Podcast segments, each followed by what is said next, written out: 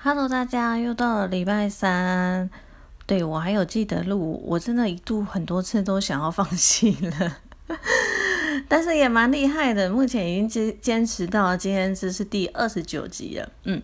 今天想要跟大家聊一下，就是其实我觉得这也是蛮常被问到的一个问题，只是。好像我目前都好像没有跟大家讨论过，就是其实，在台湾的法律就是会有，比如说像继承啊，就是不管你有没有照顾你父母，都可能有可以继承他的遗产的一个权利，或者是说，呃，就是不管他有没有照顾你，或是你跟他感情怎么样，你有一个抚养他的权义务存在，嗯。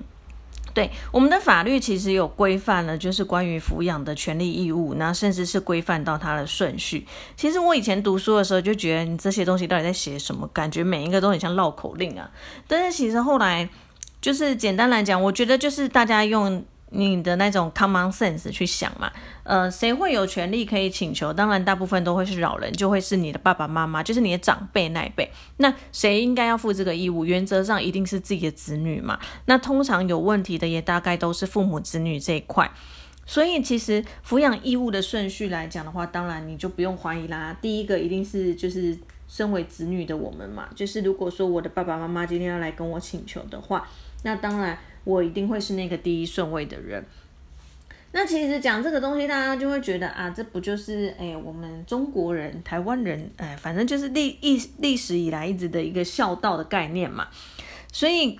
可是问题是，现在人我觉得就是真的跟以前差很多。现在其实也有很多父母，他们就是自己过得开心就好的那种想法，所以生小孩对他们来讲，好像也不是。责任这么重大，有可能他生了以后就不养了，那甚至是把小孩就托付给自己的爸爸妈妈等等的，这种其实也蛮多的。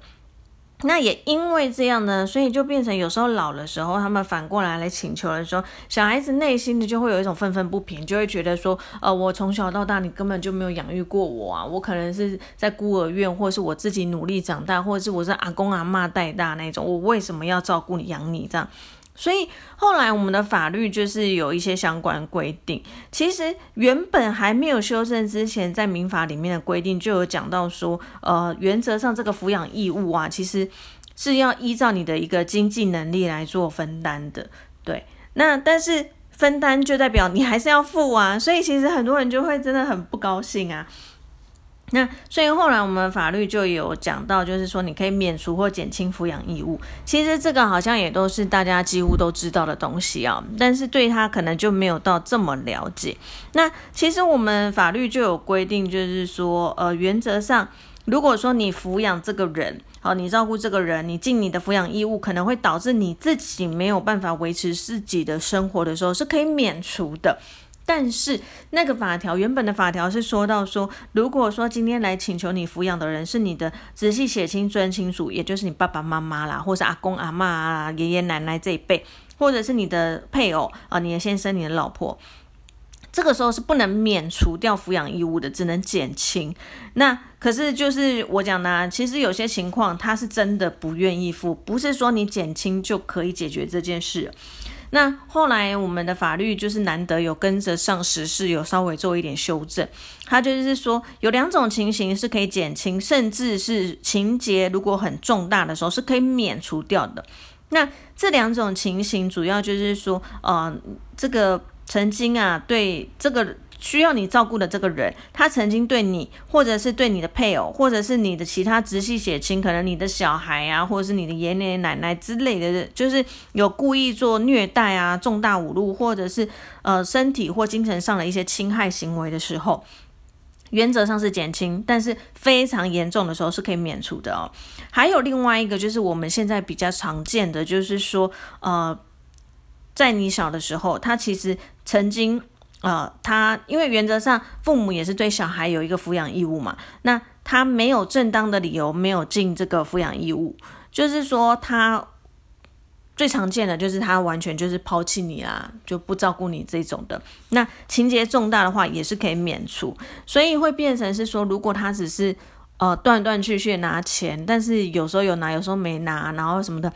是不是可以到免除？我觉得这个就是会有争议的地方，因为毕竟这个也是法官他自己判断的。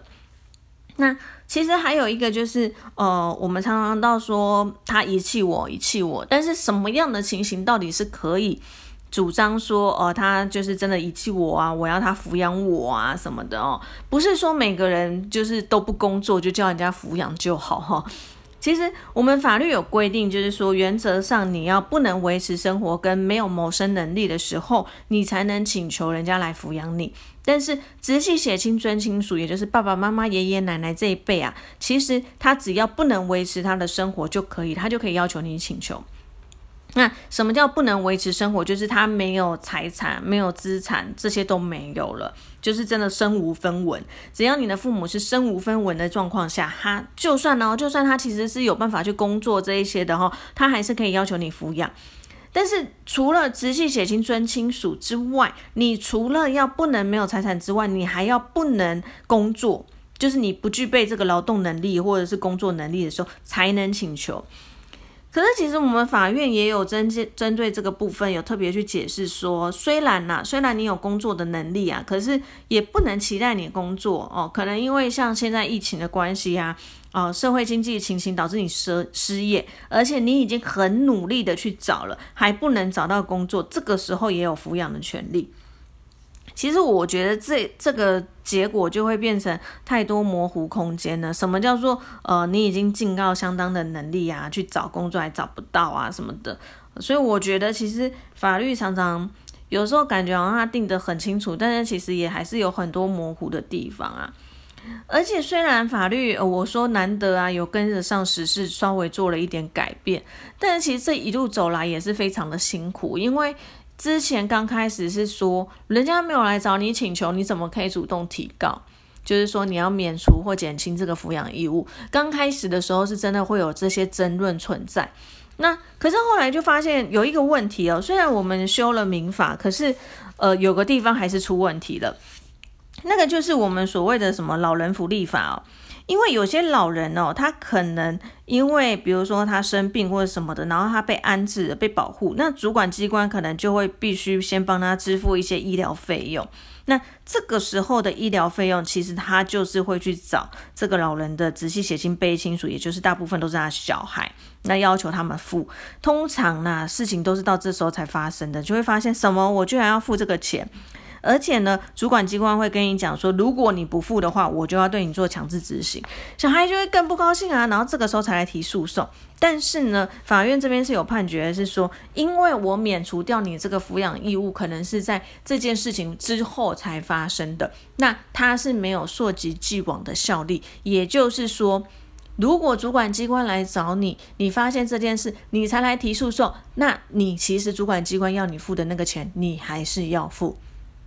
那当然，那些就是从小没有受到这些父母照顾的小孩，什么他们就会非常的生气。可是这个就是我们目前法律就是讲难听点，就是做半套以后的结果啦。所以这个问题其实还是一直都存在。那就变成是说，有时候呃，有些人他遇到这样的情形的时候，我们就会说，那你赶快去申请吧。好，虽然说那个医疗费用没有多少，那你现在付了，可是你也不知道未来还会不会有。那有些啦，有些情形，其实我觉得大家也不要太大惊小怪，因为有时候，呃，我们也会有遇到人家来问我们这样的一个案子，那他就说我这个父母啊，就是从来都没有照顾我，他他现在突然提告我，那我就会跟他讲说，你也不用那么生气啊，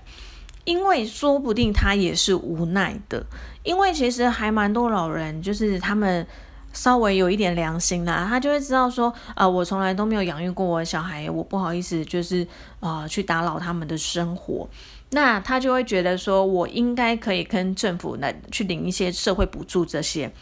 可是当他去领的时候，想要去申请的时候，社工就会跟他讲说，啊，不行，你还有小孩啊，小孩的跟你家家在一起就会很多啊什么的。那这时候他就说，那我怎么办？可是因为说老实话，所有公家机机关做任何事情，他。不能自己做决定，他通常都是要一个法院判决，所以这个时候他就会跟他说：“不好意思，就要麻烦你去告你的小孩，要求他就是尽他的抚养义务。”那这样子的话，他可能就会提出一个呃，他希望可以免除抚养义务的一个呃答辩。